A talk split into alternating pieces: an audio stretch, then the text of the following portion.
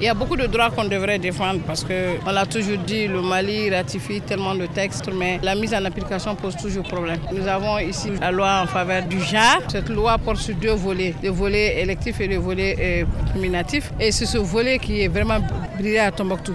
Parce que euh, si nous prenons l'ensemble de nos directions régionales, on l'a toujours décrié, il n'y a qu'une seule femme directrice régionale. Alors qu'on doit au minimum avoir les 30%. Donc je crois que c'est le premier combat parce que pour pouvoir émerger, pour que les femmes puissent réussir, il faut qu'elle soit au niveau des instances de prise de décision. Ce que nous, femmes de Tombouctou, nous devons défendre surtout, c'est notre euh, participation dans les instances de prise de décision.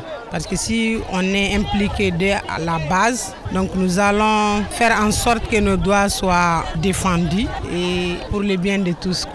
Les femmes doivent d'abord connaître quels sont leurs droits et leurs devoirs. Euh, c'est en fonction de ça on pourrait savoir quelles seraient nos aspirations. Euh, en dehors de ça, je pense qu'aujourd'hui, en tant que femme, on a besoin d'être autonome, que ce soit financièrement, que ce soit dans les maisons. Je pense que les hommes aussi ont besoin d'être un peu sensibilisés par rapport à leurs droits face à leurs femmes. Les femmes de Tombouctou ont besoin de participer aux prises de décision, surtout concernant la paix.